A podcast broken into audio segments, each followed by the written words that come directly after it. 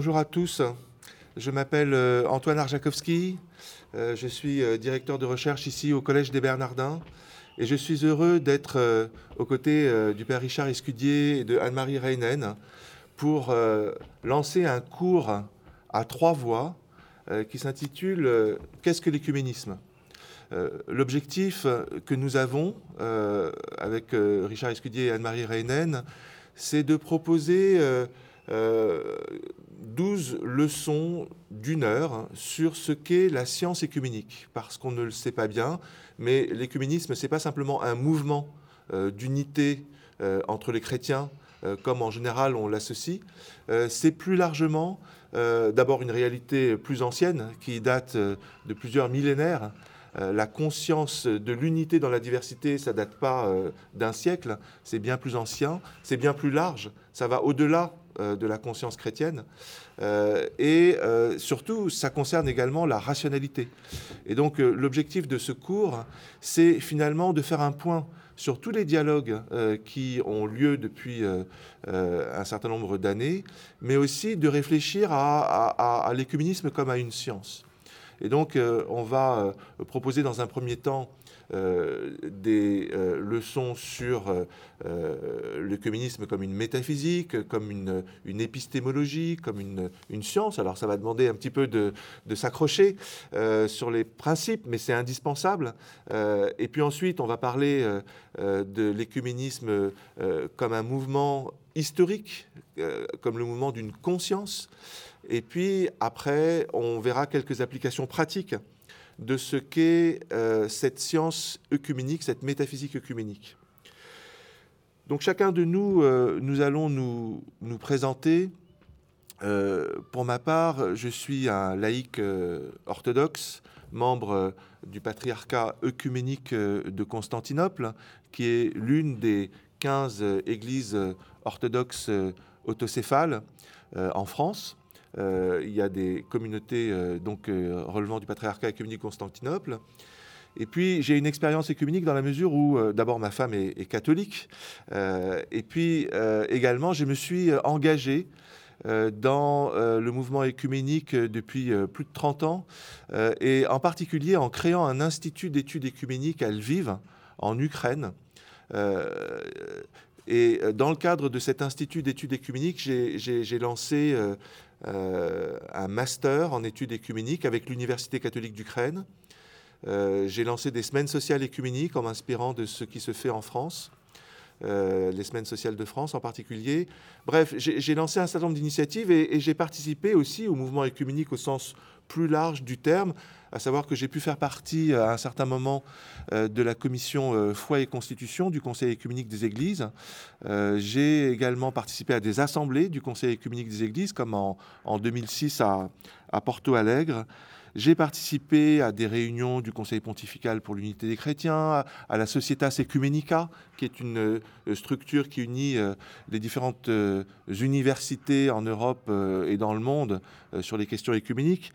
Bref, euh, il y a eu un moment où j'ai voulu euh, faire le point de tout ce travail euh, de rapprochement écuménique en Ukraine, mais aussi en Russie, puisque en tout, j'ai passé 17 ans en Russie, en Ukraine, et, en, Russie, j'ai dirigé le Collège universitaire français de Moscou, où j'ai créé une faculté d'anthropologie religieuse qui avait le but aussi d'entendre de, ensemble la voix des différentes traditions religieuses et convictionnelles. Donc il y a eu un moment où j'ai senti euh, qu'il euh, fallait faire le point de ce qu'était euh, l'orthodoxie à laquelle j'appartiens, l'orthodoxie au sens confessionnel du terme, mais aussi plus largement du mouvement écuménique. Et donc en, 2021, j'ai publié ce livre, Essai de métaphysique œcuménique aux éditions du CERF, voilà, qui est un livre assez épais, mais dont j'avais besoin de, présenter les différents aspects. Et puis un résumé de ce livre, euh, Qu'est-ce que l'écuménisme, qui est paru au CERF en 2022. Euh, et euh, finalement, ce dont je me suis rendu compte, pour le dire en une phrase, c'est que d'un côté, on parle beaucoup de la crise du mouvement écuménique, on parle d'une sorte de d'hiver œcuménique après des décennies de progrès où catholiques, protestants, orthodoxes ont commencé à, se parler, à dialoguer, à créer des structures ensemble. Euh, là, depuis euh, au moins une vingtaine d'années, euh, on parle d'une sorte de, crise où les choses n'avancent pas. Et par ailleurs, il se trouve que depuis une vingtaine, trentaine d'années également, on parle d'une sorte de crise du monde contemporain également. Euh, depuis les attentats du 11 septembre, euh, on voit la montée des fondamentalismes, on voit euh, la crise de la mondialisation, on voit des inégalités sociales croître dans le monde comme jamais. et puis, bien entendu, il y a la crise écologique. Bref, une succession de crises qui nous fait penser que c'est une crise qui, qui est paradigmatique, qui est profonde. Et, mon intuition, c'est que j'essaie de développer dans ces ouvrages, c'est de lier à la fois la crise de notre modernité ou de notre postmodernité et la crise du mouvement euh, euh, euh, œcuménique au sens interconfessionnel du terme. En réalité, le problème que nous avons, c'est que nous avons eu tendance à réduire le mouvement œcuménique à des dialogues sur des points théologiques assez, assez précis mais assez ignorés du grand public, alors qu'en réalité, la conscience œcuménique, elle s'intéresse à tout elle, parle au monde. Et c'est la raison pour laquelle je cite euh, souvent l'exemple de cette chanson qui a fait le tour du monde en 1985, We Are the World, euh, qui avait été euh, écrite par Lionel Richie, Michael Jackson, et dont la musique avait été écrite par Quincy Jones, et qui montrait cette conscience œcuménique, planétaire, de solidarité par rapport au peuple africain d'Éthiopie en particulier qui souffrait de la famine. Et ça, je pense qu'il euh, faut comprendre que le mouvement écuménique, c'est ce qui dépasse, c'est ce qui doit dépasser les, les, frontières confessionnelles. Et je pense que les institutions ecclésiales en sont les premières conscientes. Lorsque euh, le pape François euh, est élu, il dit il faut se décentrer. Il faut que les églises cessent de se parler entre elles uniquement. Bien entendu qu'elles doivent se parler entre elles, mais doivent d'abord s'adresser au monde, parce qu'au bout du compte, l'unité dans la diversité, qui est le motto du mouvement œcuménique, c'est au nom du royaume de Dieu sur la terre, au nom d'un principe eschatologique, au nom finalement de l'épanouissement de tous. Et il y a une phrase qui pour moi est très importante pour bien comprendre ce qu'est la conscience écuménique, c'est une phrase de l'Évangile, lorsque le Christ, dans l'Évangile de Jean, dit, Lorsque je serai élevé de terre, j'attirerai tous les hommes à moi. Donc ça signifie que c'est une on parle d'une conscience planétaire. Il faut arriver à dépasser les limites confessionnelles pour arriver à penser l'unité dans la diversité, mais aussi le bien et le juste, euh, mais aussi euh, la beauté et la vérité. Et donc c'est pour ça que je dis que ça a une dimension euh, intellectuelle également, transdisciplinaire, qui unit la foi et la raison.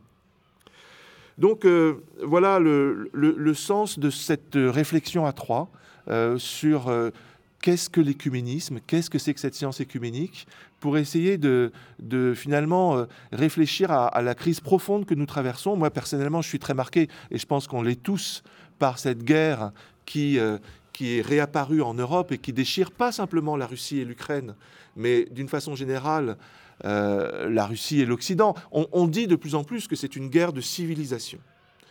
qu'il y a d'un côté l'homo soviéticus et d'un autre côté l'homo postmodernisme et que ces deux, ces deux structures anthropologiques n'arrivent pas à se parler et se font la guerre au point d'aboutir à des centaines de milliers de morts.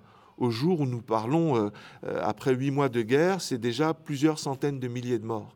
Des, millions de personnes en Ukraine déplacées, des millions de foyers privés d'électricité. C'est une, guerre euh, absolument dramatique dans laquelle, malheureusement, les églises sont engagées, et, je dirais, et notamment les, églises orthodoxes, puisqu'elles sont majoritaires en Russie et en Ukraine, elles sont co-responsables de cette incapacité à, construire la paix.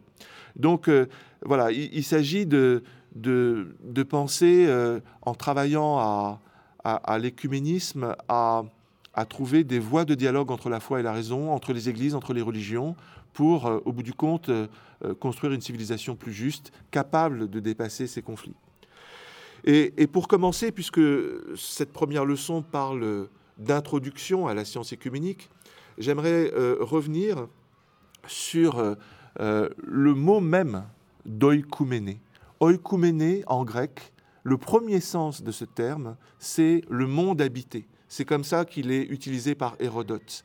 Euh, ça a donc une dimension euh, géographique euh, qui est très ancienne, donc qui a plusieurs millénaires avec elle, et qui petit à petit a pris le sens de, civilisation, un sens politique. C'est comme ça que Polybe, qui est un, historien gréco-romain du IIe siècle avant Jésus-Christ, utilisait ce terme. Euh, pour lui, l'oïkouméné, c'est euh, l'ensemble des terres où euh, domine la civilisation gréco-latine, l'Empire romain. et donc, à partir de ce moment-là, à partir de, donc, du deuxième siècle avant Jésus-Christ, le sens d'oïkouméné qui avait une civilisation, un sens géographique pour Hérodote, prend un sens politique. Et c'est du reste dans ce sens-là que les patriarches œcuméniques de Constantinople euh, ont utilisé ce terme. C'est-à-dire que le, patriarche œcuménique se dit œcuménique au sens où il est euh, de la civilisation romaine, de la civilisation byzantine. Donc cette dimension politique, elle va être source de conflits entre Rome et, Byzance, parce que si on se dit euh, patriarche œcuménique, ça peut remettre en question la primauté de l'évêque de Rome, euh, qui est euh, évidente dans les évangiles. Et donc ça va provoquer un, un, certain nombre de conflits dont on reparlera. Il y a un troisième sens du mot oikoumene, et ça, euh, je dois beaucoup à Willem Wisserthoeft, qui a été le premier secrétaire général du Conseil écuménique des Églises euh, après 1948. Il a écrit un, article qui s'appelle The Meaning of Ecumenical euh, en 1953. où, il montre les différents sens de, ce terme oikoumene qui se sont accumulés dans l'histoire, il pointe le doigt sur un mot qui est utilisé dans l'Épître aux Hébreux au chapitre 2.5, lorsqu'il est écrit Dieu a confié l'oïkouméné à venir au Christ et non à des anges. Ça signifie que l'oïkouméné à venir, c'est pas simplement une dimension euh, géographique ou politique, ça a une dimension spirituelle, ça a une dimension eschatologique. L'oïkouméné à venir, c'est le royaume de Dieu sur la terre où le Christ est euh, euh, le, roi et du ciel et de la terre. Donc euh, cette dimension, elle est eschatologique, elle est verticale. Elle est verticale. L'eschatologie, c'est un terme qui, qu'on utilisera souvent et, qui signifie une nouvelle finalité au sens de l'histoire, une finalité qui est spirituelle. et donc, voilà, ça va être repris par les pères de l'Église, sauf que les pères de l'Église, que ce soit en Orient, euh, Saint Jean Chrysostome ou en Occident euh, Saint Augustin vont euh, interpréter différemment cette eschatone. Pour Augustin, c'est l'orbis terrarum, c'est plutôt la dimension géographique qui va l'emporter, tandis que chez les orientaux, chez Saint Jean Chrysostome, il y a une dimension liturgique de, de concélébration des anges avec les êtres humains dans la liturgie qui va, et donc cette dimension plus spirituelle qui va, qui va dominer, mais, mais plus liturgique au bout du compte que euh, pleinement euh, réaliste. Ça va provoquer des, tensions, comme je l'ai dit, mais jusqu'à, jusqu'au Concile de Florence, jusqu'en 1439, finalement, on arrivera à, rendre compatibles les deux interprétations occidentales et orientales de l'oïkouméné dans le sens universel, dans le sens politique et dans le sens eschatologique. Au Concile de Florence, notamment sur la question ecclésiale qui posait beaucoup de problèmes, eh bien, euh, à la fois du côté byzantin euh, et du côté de l'empereur, on reconnaît à l'évêque de Rome euh, la primauté dans la diversité, dans la reconnaissance des églises euh, locales euh, et des privilèges des patriarches orientaux. Et donc du côté occidental, on reconnaît ces privilèges orientaux. On, arrive à rendre compatibles ces différents sens de l'oïkouméné.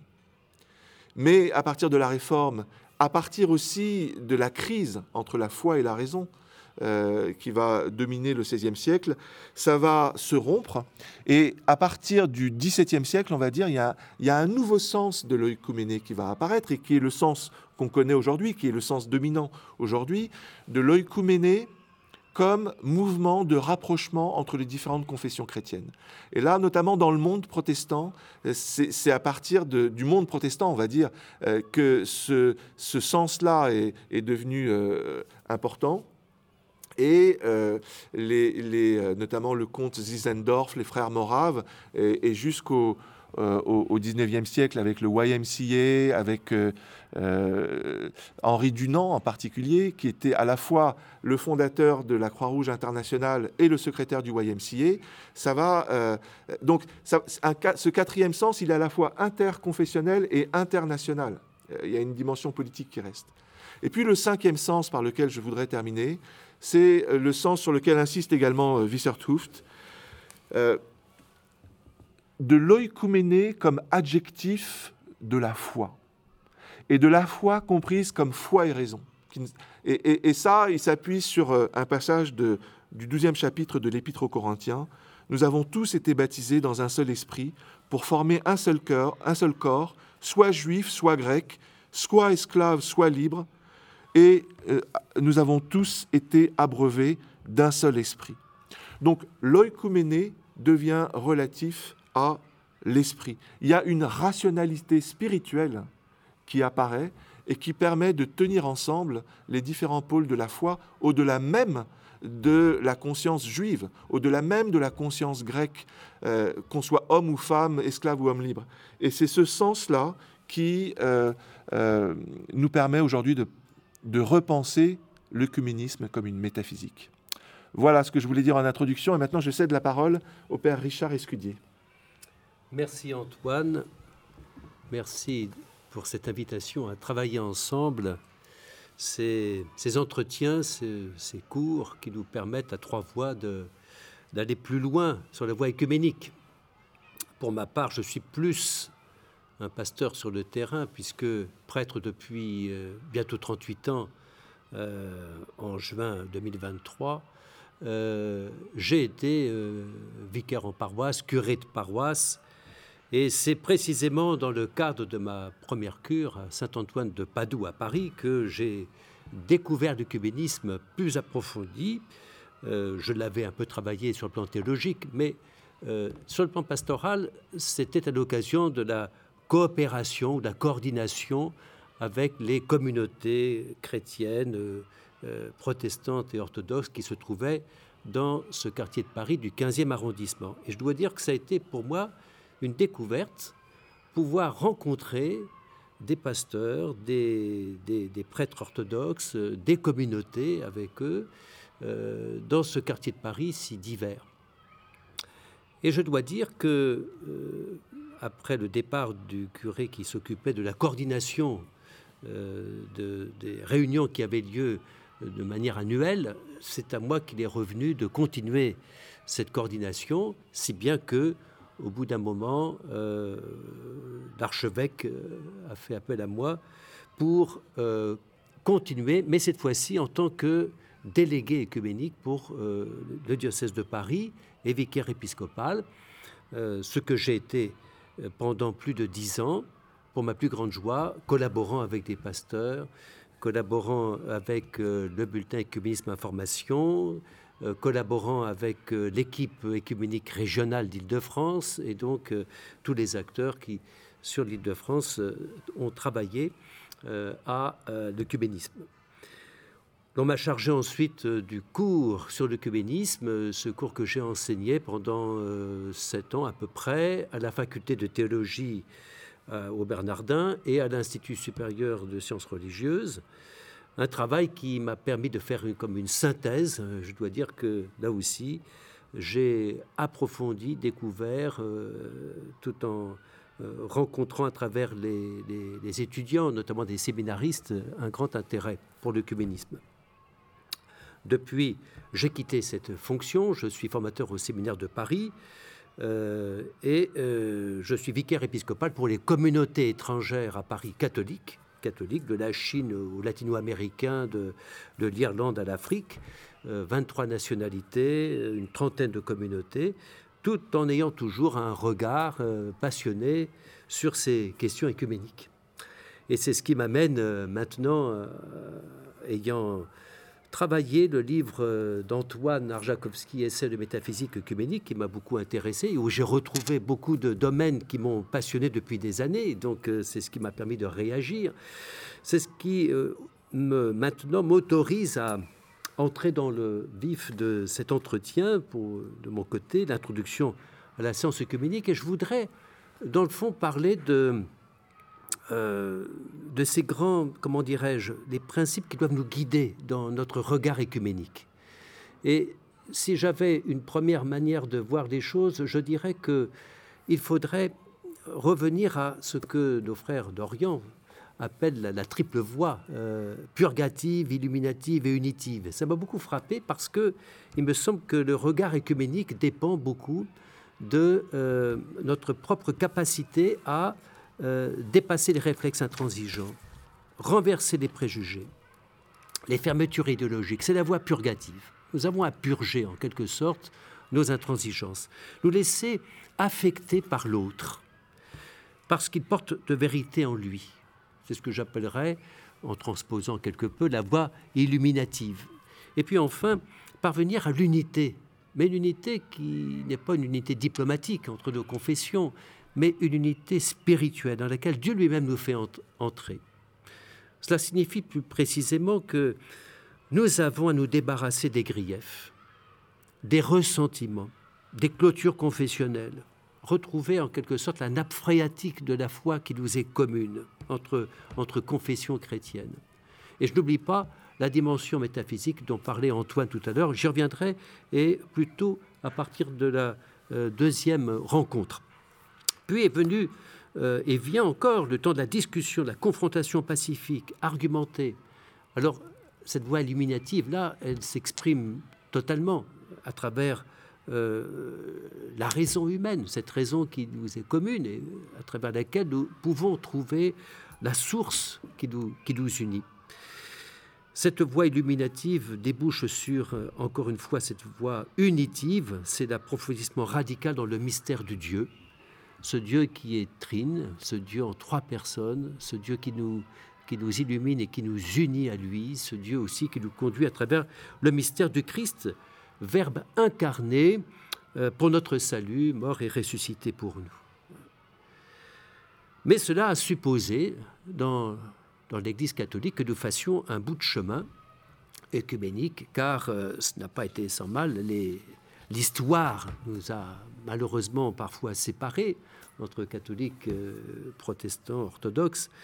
Et évidemment, le mouvement écuménique, pour nous, a consisté essentiellement un retour aux sources.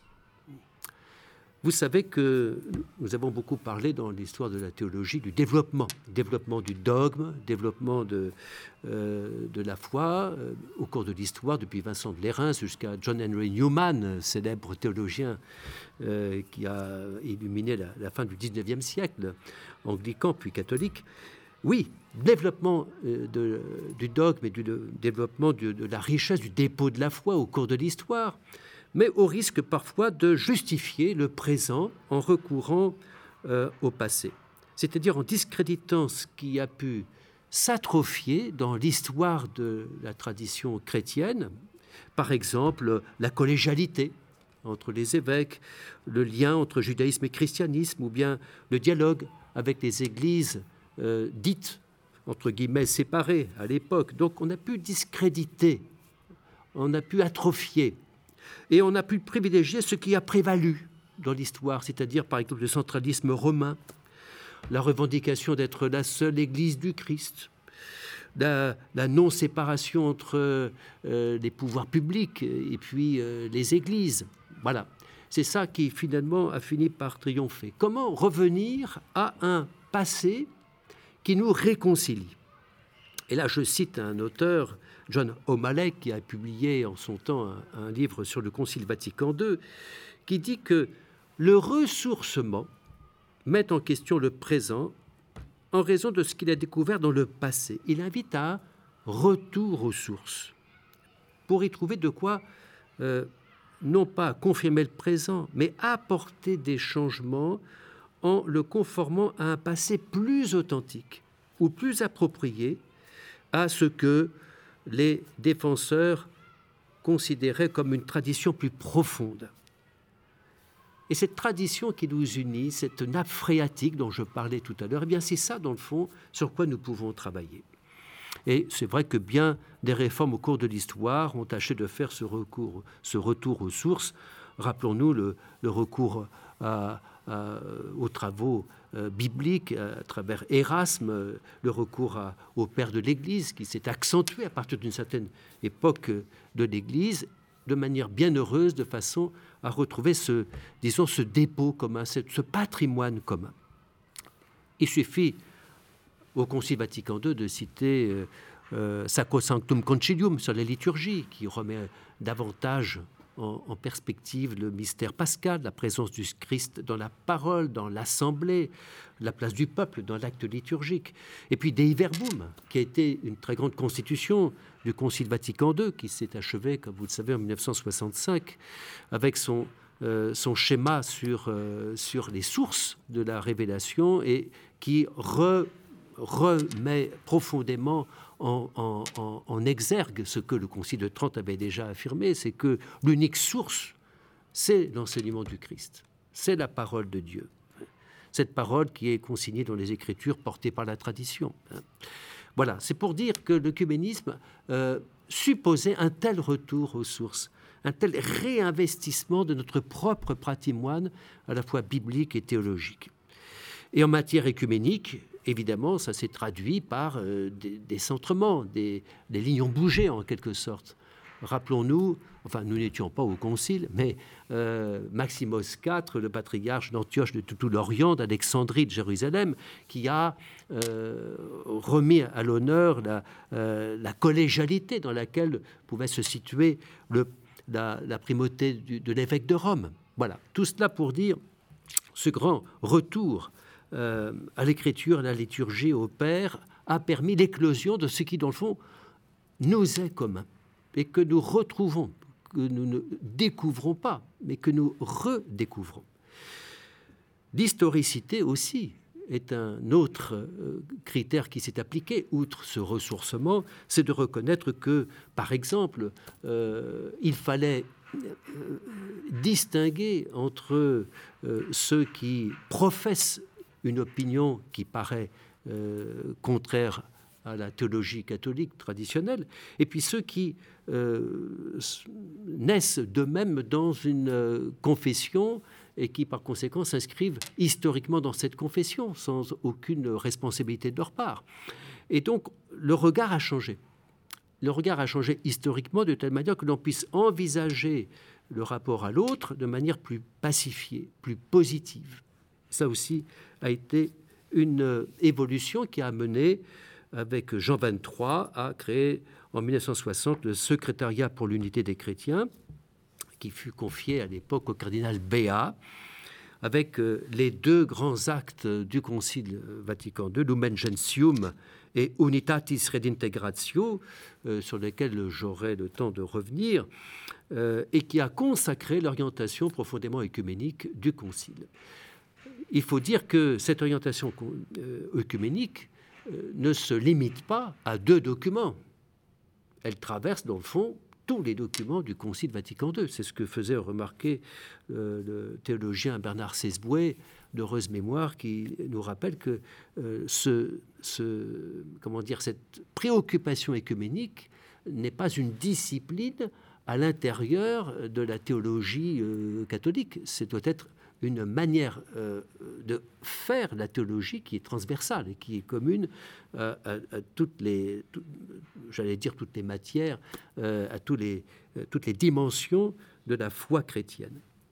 D'où les changements intervenus dans les relations historiques entre les églises, changements heureux, la conviction, et j'y reviendrai sur ce, sur ce point, que ceux qui croient au Christ et qui ont reçu validement le baptême se trouvent dans une certaine communion avec nous, une communion, même imparfaite, mais nous sommes en communion. C'est ce que nous oublions de dire trop souvent, et je dois dire que dans un pays où les catholiques sont majoritaires, ils ont un peu tendance à oublier que précisément ils sont en communion, quoique imparfaite, avec leurs frères d'autres églises. Euh, au surplus, nous dit le Concile dans Unitatis Redintegratio, parmi les éléments ou les biens par l'ensemble desquels l'Église se construit et est vivifiée, plusieurs et même beaucoup et de grandes valeurs peuvent exister en dehors des limites visibles de l'Église catholique. La parole de Dieu écrite, la vie de la grâce, la foi, l'espérance, la charité, d'autres dons encore intérieurs du Saint-Esprit, d'autres éléments visibles, tout cela provenant du Christ et conduisant à lui appartient de droit à l'unique Église du Christ. Je sais bien que dans le Concile, il y avait des sensibilités différentes qui se sont exprimées, euh, mais cette affirmation euh, est bel et bien inscrite noir sur blanc dans ce document Unitatis Redintegratio. Ce sont des éléments qui appartiennent de droit à l'unique Église du Christ, car cette Église du Christ ne se réduit pas à l'Église catholique. Et l'histoire est témoin de ce qui unit plutôt que de ce qui divise. Là aussi, nous aurons le temps d'y revenir. Le Concile a mis en valeur, très heureusement, la notion de hiérarchie des vérités, sans entrer trop dans le détail, euh, puisque euh, nous sommes dans une introduction. Voyez que le regard change, que tout n'est pas à mettre sur le même plan, et que euh, des vérités de la doctrine sont euh, en, raison de leur rapport euh, différent avec les fondements de la foi chrétienne dans une certaine hiérarchie. Nous sommes, euh, vous voyez, bien dans une science de l'œcuménisme. Il s'agit d'articuler les choses et de le faire de manière suffisamment pacifiée et suffisamment cordiale dans les relations entre nos églises, de manière que ce qui l'emporte, ce soit bien en effet ce qui nous unit. Donc, pour dire en conclusion les choses, il ne s'agit plus pour nous d'un retour au bercail, comme on l'a tant exprimé parfois dans l'Église catholique, euh, ce seul bercail qui aurait été l'Église catholique romaine, mais d'une voie de dialogue où la vérité est à chercher ensemble. Ce qui ne veut pas dire que tout soit complètement évident, mais toujours à, vérifier à chercher ensemble la connaissance de l'enseignement de la vie de chaque communauté, sans préjugés, euh, et dans la prière, car euh, la prière reste fondamentale. Le Christ lui-même, le premier, a prié pour l'unité de son Église, qu'il soit un comme toi, Père et moi, nous sommes un. Et dans la charité, puisque c'est aussi la charité, nous aurons l'occasion de le dire, qui doit éclairer ce mouvement. Merci Richard. Magnifique introduction pour parler de euh, cette science de l'écuménisme comme recherche de la vérité à chercher ensemble. Merci. Donc maintenant, Anne-Marie Reinen, merci infiniment d'avoir accepté de participer à ce cours. Merci beaucoup euh, pour l'invitation. Euh, je m'appelle Anne-Marie Reinen, je suis euh, professeur de théologie systématique. Mes cinq champs de recherche sont les études sur le grand théologien germano-américain de confession luthérienne, Paul Tillich, dont je reparlerai. Ensuite, l'écologie est un deuxième champ de recherche. Nous en parlerons également dans ce cours à trois voix. Ensuite, le féminisme, sans commentaire. Euh, quatrièmement, un sujet euh, un petit peu euh, exotique dans la mesure où il s'agit d'une réflexion sur l'exploration de l'espace et ce que cela peut signifier pour la théologie, et finalement les rapports entre la foi chrétienne et la foi juive.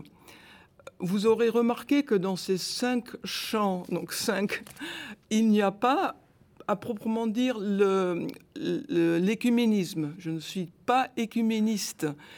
Néanmoins, comme vous deux l'avez déjà dit, donc dans la cinquième définition de Visserthoft, l'écuménisme est un attribut de la théologie. Et comme Richard l'a très bien dit aussi, c'est finalement, ce n'est pas un domaine séparé, euh, c'est une, je dirais presque une mentalité, un tempérament qui doit colorer l'ensemble du travail Donc c'est dans ce sens-là que je me sens écuménique. Dans un deuxième temps, je peux maintenant, euh, avec le temps, euh, faire un petit retour sur les lieux euh, d'activités écuméniques. Donc, j'ai eu le privilège de, participer dans différents lieux d'élaboration théologique. Ce qui me permettra ensuite de parler des, des différents types d'écuménisme, ce que nous n'avons pas encore fait. Donc, je pense, historique chronologiquement pour moi, le premier lieu était euh, euh, foi et constitution avec la commission euh, donc du Conseil œcuménique des Églises, c'est la commission théologique qui s'est réunie à Kuala Lumpur. Ça reste un très fort souvenir pour moi, cette participation-là. Ensuite, dans ce qu'on appelle la concorde de Leuenberg, qui est une, une vaste réunification de la, plus, de la majorité des églises protestantes d'Europe et quelques-unes en Argentine, dans le Rio de la Plata. Donc Leuenberg, ou la, la, communion d'églises protestantes, nous avions là une, euh, un travail assez laborieux très fécond qu'on appelait en allemand Lehrgespräch. Donc une conversation pour apprendre. Pour apprendre. Et notre sujet, c'était loi et évangile. Donc la primauté de l'évangile euh, a été un, point de rupture au sein du protestantisme, mais aussi euh, avec euh, l'Église catholique. Et il va sans dire aussi avec le judaïsme, quand on, dit que la grâce et la foi nous séparent de, l'obéissance à la Torah, à la loi. Ensuite, euh, j'ai été invité à participer au, groupe des Dombes, dont je reparlerai. Mais je rappelle que ce groupe ancien, donc c'est un, c'est groupe assez extraordinaire, paritaire, donc 20 catholiques, 20 protestants. Et euh, Yves Congar disait de, cette entreprise, donc vraiment inspirée par côté catholique, par l'abbé Paul Couturier, Yves Congar disait qu'il que l'abbé Paul Couturier avait doté l'écuménisme de son cœur de prière. Un autre engagement écuménique pour moi important est le laboratoire permanence d'Israël et diversité confessionnelle et également un peu dans, dans, dans la disons dans la proximité de ce travail-là, le travail euh, à l'amitié judéo-chrétienne de France. Et je rappelle ou j'annonce euh, que nous entrons dans, dans ce qu'on va appeler l'année Jules Isaac, donc qui, qui, qui, va rappeler le 60e anniversaire de son décès. Et nous, nous, nous faisons mémoire également de la visite de, de ce grand historien au pape euh, donc en, juin 1960, cette visite, cet entretien avec Jean 23 a conduit, donc de l'avis de ceux qui étaient acteurs de cet entretien, à un autre grand document conciliaire, donc de Vatican II, Nostra Aetate. Donc voilà mes différents lieu, atelier de, travail euh, écuménique. Ce qui m'amène à, rappeler, c'est un peu scolaire comme énumération, qu'on distingue volontiers entre un écuménisme spirituel, donc on, voit le monde comme un, un, monastère invisible, très importante dimension spirituelle. Ensuite, il y a un écuménisme doctrinal où l'on va discuter, mais pas à pas, et parfois en prenant d'ailleurs un, pas, euh, trois pas vers avant et on recule deux pas. Donc c'est pas linéaire, le progrès est lent, mais c'est le, travail d'élaboration doctrinale qui va permettre de, on l'espère, élucider les différences de gouvernance de nos églises respectives, euh, quel, y a-t-il un ministère d'unité possible, pensable pour tous euh, Qu'en est-il de la, consécration au ministère pastoral euh, des femmes Entre parenthèses, j'en suis, donc je suis pasteur. Est-ce que cela devient un point clivant avec des, confessions avec lesquelles on était en dialogue faut aussi dire parfois que cela arrive. Une chose que l'on tient pour éminemment bonne peut devenir une pierre d'achoppement pour autrui. Après le dialogue euh, doctrinal, il y a le, dialogue institutionnel. Ces deux-là sont très proches. On pense au travail des comités mixtes, euh, on pense aux, aux accords qui peuvent être soit bilatéraux ou multilatéraux, voire naître, donc euh, commencer comme bilatéraux et devenir multilatéraux. C'est le cas de ce très grand document, euh, donc la, déclaration commune sur la doctrine de la justification, qui est à l'origine un document luthéro-catholique. Ensuite, il y a ne l'oublions pas, l'écuménisme de l'action, l'écuménisme du diaconat. Quand j'étais pasteur en paroisse, nous avions un centre d'aide sociale euh, qui était écuménique. Catholiques, orthodoxes et protestants, nous y travaillions ensemble.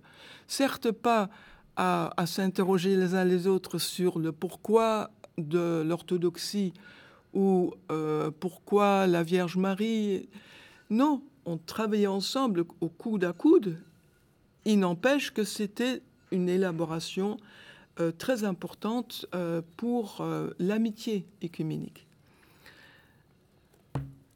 Donc ça, ce sont les différents types d'écuménisme en sachant que souvent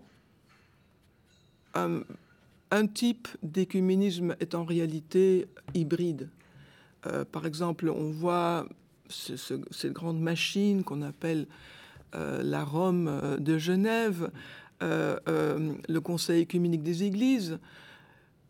On la voit parfois avec un peu d'antipathie, comme si c'était une, énorme machine bureaucratique. Alors évidemment, il y a du bureau et on y fabrique des, enfin, on y rédige des documents mais ce n'est pas pensable sans la chapelle euh, où, l'on se retrouve pour prier. Et le groupe des Dombes qui a commencé dans l'écuménisme spirituel de prière, qui n'a dans un premier temps pas du tout produit de texte, maintenant nous en sommes vraiment à élaborer de manière doctrinale. notre grande étude sur la Vierge Marie, l'étude sur la catholicité, euh, c'est vraiment un travail doctrinal. Un deuxième aspect dont je voudrais parler, c'est la position majoritaire-minoritaire. Nous sommes en France euh, minoritaires en tant que protestants. Ici, j'ouvre une petite euh, parenthèse autobiographique pour dire que je suis composé de quatre parties confessionnelles avec euh, un double tropisme. Donc c'est un camembert assez euh, morcelé. Euh, la première, c'est la socialisation première qui est importante pour nous. On est quand même né dans une famille de parents qui sont ceci ou cela, ou ceci et cela, hein, dans les couples dits mixtes. Dans mon cas, c'était une famille athée, euh, euh, agnostique ou athée. Ensuite, je suis devenue chrétienne et il se fait que c'était dans une église luthérienne. Ensuite, j'ai étudié grâce à une bourse de ce qu'on appelait alors l'Alliance réformée mondiale, j'ai étudié dans un séminaire presbytérien. Donc là, on est dans l'aile réformée, euh, euh, presbytérienne réformée, euh, calviniste ou calvinienne. Après Luther, Calvin. Et sans doute pas pour terminer, mais actuellement, je, suis, euh, euh, j'appartiens à la communion anglicane, euh, donc la, la, cathédrale américaine, qui est l'église épiscopale de la communion anglicane. Maintenant, est-ce que c'est un plan? Est-ce que c'est une trajectoire voulue, par exemple pour apprendre à connaître les uns après les autres? Non, c'est contingent. Et je pense que c'est une belle leçon parce que nous faisons des choses de manière contingente. Après, ces choses-là, on vient de le dire déjà, vont, vont prévaloir. L'habitude devient une institution et on va chercher à la justifier, notamment théologiquement. Euh, un autre euh, tout petit élément autobiographique, vous remarquez que je ne porte euh, ni col ni, ni croix. Pourtant, je suis pasteur et chrétienne. Ce n'est pas du tout pour m'opposer à celles et ceux qui portent une croix ou un col ou un autre signe distinctif. C'est parce que, étant athée, donc à l'époque où j'étais athée, je portais, sans doute par provocation, une très grosse croix. Je la vois encore, une grosse croix en, cuivre. Après, étant devenue chrétienne, finalement, je, n'ai pas pu euh, remplacer cette croix par une autre, par exemple une croix huguenote. Non, euh, je justifie la chose en disant, euh, il s'agit de la foi, c'est une réalité intérieure, intime, mais si elle ne se manifeste pas d'une manière quelconque dans, dans la vie que, nous, que je mène dans le monde, alors je peux porter euh, une très grosse croix et mon témoignage n'en sera pas plus chrétien. Mais je me dis que c'est vraiment euh, cette, cette, habitude que l'on va ensuite justifier, à laquelle on va donner une sanction euh, idéologique ou théologique. Euh, il faut vraiment qu'on fasse la part des choses entre l'essentiel. Euh, en protestantisme, nous ne parlons pas, parce qu'on n'aime pas les hiérarchies, nous n'utilisons pas tellement le terme de hiérarchie des vérités, mais nous la pratiquons, bien sûr. On parlera plus volontiers de, du centre des Écritures, des mythes der Schrift, euh, avec Martin Luther, on dira Was Christum treibet, ce qui promeut, ce qui rend plus grand le Christ. Quand on va regarder le canon des Écritures et les critères de, de l'essentiel et du périphérique. Cette notion, elle est capitale pour moi. Je pense que si nous avons l'humilité de, de faire la part dans notre vie confessionnelle ou convictionnelle entre ce qui est vraiment le cœur, l'évangile, et d'autre part ce qu'on appelle le adiaphoron, c'est-à-dire, c'est un mot grec, les adiaphora sont les choses indifférentes.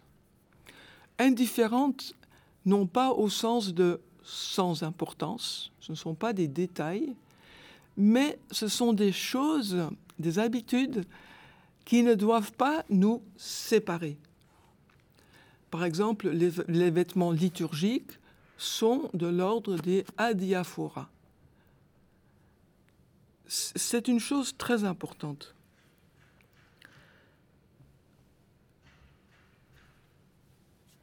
J'ai le temps encore, n'est-ce pas? Une minute. Ah, je pense une minute. Très brièvement, euh, on fait remonter dans les histoires scolaires de l'écuménisme ou académique, si on veut, il y a un point zéro qui est souvent la conférence d'Édimbourg euh, sur les missions, 1910. C'est critiquable, euh, c'est à la fois vrai et, et, un peu incomplet. Avant 1910, il y avait dans ma tradition anglicane ce qu'on appelle le, Chicago Lambeth Quadrilateral. Bon, j'ai le temps d'y revenir. On a le luxe d'avoir du temps devant nous. Mais je voulais juste dire très brièvement que le troisième point de, donc de cette de cette déclaration fondamentale, et donc il remonte à 1886, c'est que cette Église, this church, donc cette, confession qui parle de sa propre part vis-à-vis des autres, elle dit, nous sommes prêts, dans l'esprit d'amour et d'humilité, de renoncer à ses propres préférences au service de l'unité. Merci. Merci beaucoup. Euh, je crois que ça va être très riche, ces, ces leçons. Je me réjouis beaucoup euh, du fait que nous venions d'horizons différents, religieux, confessionnels, national, et je crois que c'est en même temps très complémentaire. il nous reste allez, une dizaine de minutes pour, pour discuter, pour débriefer par rapport à ce que nous avons entendu les uns des autres. je ne sais pas si Richard veut réagir par rapport à ce que Anne-Marie a dit pour commencer? J'aurais volontiers posé une question, Anne-Marie, puisque tu as parlé de la, de la concorde de Leuenberg. Euh, je sais qu'elle a été suivie de thèses euh, très importantes locales pour tâcher d'approfondir ce qui, encore une fois, euh, pour faire bref, constitue comme un travail commun aux églises, surtout réformées luthériennes, sur, le, sur, le, sur la foi et sur les sacrements et euh, ça va jusqu'aux ordinations euh, de pasteurs et, reconnaissance de, de, ministères, enfin quel que soit le langage. Euh, donc la concorde et les thèses qui ont suivi constituent un, vrai travail du dialogue. Est-ce que on peut estimer que ce, travail est achevé, que ce travail est, encore en cours, que euh, il y a des, de, très belles et de solides convergences entre les églises, parce que je sais qu'il y a des différences entre vos traditions, même si de plus en plus euh, on parle d'églises unies euh, protestantes, mais malgré tout, vos sources, vos, votre patrimoine est diversifié. Alors, est-ce que comment est-ce que cette concorde de Weinberg aujourd'hui se, se traduit-elle en, en, termes de, de convergence? Merci beaucoup, Richard le protestantisme n'est pas une église, c'est une famille d'églises. Euh, au sein de cette famille, la concorde de Leuenberg permet des unions sur le terrain. Ainsi, en France, l'Église protestante unie de France. Une Église unie, c'est toujours une Église en voie d'union. Euh, en anglais, d'ailleurs, on peut faire la différence entre united, uni, et en voie d'union, uniting L'union n'est jamais accomplie. Euh, les, personnes qui sont minoritaires dans une union en France sont les luthériens, sont naturellement euh, soucieuses de, préserver leur spécificité euh, historique et théologique. Mais la Concorde donne un cadre qui, a vu l'éclosion de beaucoup d'églises en voie d'union, où par exemple les pasteurs peuvent... Euh, euh, donc, un luthérien peut venir dans une église réformée et vice-versa. Euh, il y avait des, des, divisions assez profondes, masquées peut-être par la rupture que constitue la réforme, dont on a fêté le cinquième centenaire ça, a masqué le fait que le monde protestant est lui aussi euh, euh, séparé. Et il y a en ce moment de grands mouvements de, réconciliation. Comme tu disais, il faut purger les mémoires, il faut, euh, il faut faire un travail des mémoires afin d'arriver à des demandes de pardon. Notamment, on a beaucoup opprimé les minorités dans les minorités, notamment ménonites et anabaptistes. Il faut peut-être préciser ce que c'est euh, les ménonites, les anabaptistes. Là, on est au début de notre cours. Oui. Les ménonites. Alors, on distingue dans la réforme, euh, pour faire simple, j'en parlerai seulement de deux.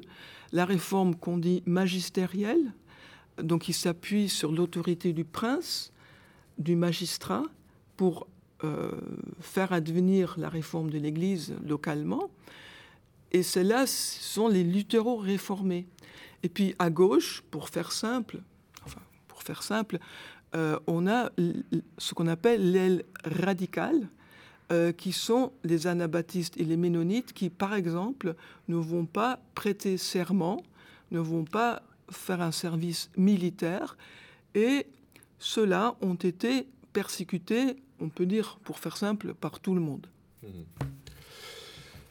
Très bien. Et est-ce que Anne-Marie, euh, par rapport à ce que tu as entendu de Richard, tu souhaiterais réagir? On n'a pas beaucoup de temps, mais est-ce qu'il y a un point en particulier de ce qu'il a pu dire qui, euh, euh, que tu souhaites approfondir ou pas? Oui, j'ai beaucoup aimé, parce que c'est très pédagogique, cette, cette succession de moments purgatifs, illuminatifs et unitifs. Est-ce que tu peux peut-être en dire un peu plus? C'est d'ailleurs en, travaillant un peu euh, un grand théologien orthodoxe, Dimitru Staniloe, roumain, euh, qui a écrit un magnifique traité d'ascétique chrétienne que j'ai euh, moi-même retravaillé un peu ces, ces, trois voies, mais qui sont le, fait, dans le fond communes, au moins à nos, nos deux traditions, mais les protestants s'y retrouveraient certainement. Euh, ce que j'ai voulu montrer, c'est qu'on peut transposer euh, sur le plan global de, la vie de, l'Église du Christ et donc de nos confessions, de nos églises dans cette unique Église du Christ, nous pouvons euh, transposer ces trois voies qui sont d'ordre ascétique, qui sont plutôt d'ordre spirituel, mais dans la, vie concrète de nos églises. Mm-hmm. Et c'est ça qui m'a paru euh, passionnant et, et qui m'a paru aussi rejoindre le patrimoine oriental que l'on oublie trop souvent chez nous en, Occident euh, et qui est très spirituel. Euh, avec ces mots qui sont tellement évocateurs que, que sont les mots purgatifs, la purge, effectivement, purger la mémoire, on vient de le redire, l'illumination. Mm-hmm c'est-à-dire euh, entrer dans, un, dialogue où il ne s'agit pas de se mettre d'accord sur des bouts de phrases ou des bouts de formules théologico-philosophiques, même s'il est bien indispensable, on aura l'occasion de le redire, euh, de réfléchir rationnellement, hein. mais il s'agit de se laisser illuminer dans ce dialogue concret pour parvenir à, cette là encore, on rejoint la tradition orientale, mais qui nous est commune, à cette déification l'unité, c'est l'union telle que le Christ l'a voulu pour son Église, euh, comme le disait le Père Couturier. Euh, mm. euh, c'est-à-dire vraiment l'union en, Dieu qui est le Dieu trine, qui, pour, en qui le Christ lui-même prie pour que nous soyons unis, nous ses disciples. Voilà en, gros. Mm-hmm. Merci. Je pense qu'il faut qu'on termine cette première heure. Je voudrais dire quelques mots de conclusion parce que euh, là, on vient de parler de l'union en Dieu, de l'union en Christ à travers ce, cheminement euh, existentiel, euh, purgatif, illuminatif, unitif. Mais on, a bien vu que la question de la vérité aussi était au centre de la question de l'écuménisme. J'ai apprécié en particulier, Richard, que tu parles de la hiérarchie des vérités comme un principe fondamental qui a été affirmé, euh, je crois, par le pape Jean XXIII d'abord, euh, et puis ensuite ça a été repris par, euh, par le pape Paul VI et par les autres, de cette idée qu'il faut apprendre à, à, relativiser, à relativiser certaines choses pour revenir à l'essentiel. Et tu as parlé de cette question du retour aux sources qui permet de rejoindre cette nappe phréatique commune. Et, et toi, Anne-Marie, tu as parlé également de, la centralité de la vérité qui permet de faire euh, grandir le Christ. Et, là encore, euh, c'est une autre, une autre démarche, mais qui met la question de la vérité au centre. Et pour ma part, et je pense que c'est aussi caractéristique d'une certaine tradition euh, dans l'orthodoxie, il y a cette idée que l'orthodoxie, ça, signifie la, vérité. alors, il y a justement plusieurs façons de définir la vérité. Il y a la vérité comme euh, juste glorification. C'est comme ça qu'on a compris la vérité dans les quatre premiers siècles euh, de l'Église, avec cette dimension liturgique et scatologique, hein. une façon de, glorifier le Christ comme vrai Dieu et, vrai homme. Kabod, c'était la traduction de, de, la doxa, c'était la traduction de kabod qui signifiait la gloire dans la Septante. Puis ensuite, on est passé à une définition de la vérité comme vérité droite, comme euh, finalement une vérité de droiture. Ça, ça a duré jusqu'au XVe siècle. Et puis à partir du XVe siècle, il y a une troisième euh, euh, compréhension de la vérité qui est apparue, la vérité comme euh, mémoire fidèle, mémoire fidèle soit à l'évêque de Rome, soit aux Écritures, soit au Concile écuménique. Et puis, à partir du XXe siècle, il y a une quatrième définition de la vérité qui est devenue de plus en plus présent, prégnant, c'est l'orthodoxie comme connaissance de justice, où on ne veut pas séparer l'orthodoxie de l'orthopraxie. Et finalement, pour moi, euh, euh, aujourd'hui, on en arrive à cette idée que la vérité, elle doit, elle doit être comprise en tension mhm. entre ces quatre pôles de la gloire et de la mémoire, de la loi et de la justice. Donc euh, il faut probablement qu'on avance dans cette euh, direction de, vérité comme euh, hiérarchie, comme quelque chose qui n'est pas conceptuel et, homogène. de la vérité comme ce qui nous permet de grandir en plénitude et de la vérité comme une réalité en tension. Voilà pour cette première leçon. Merci à tous.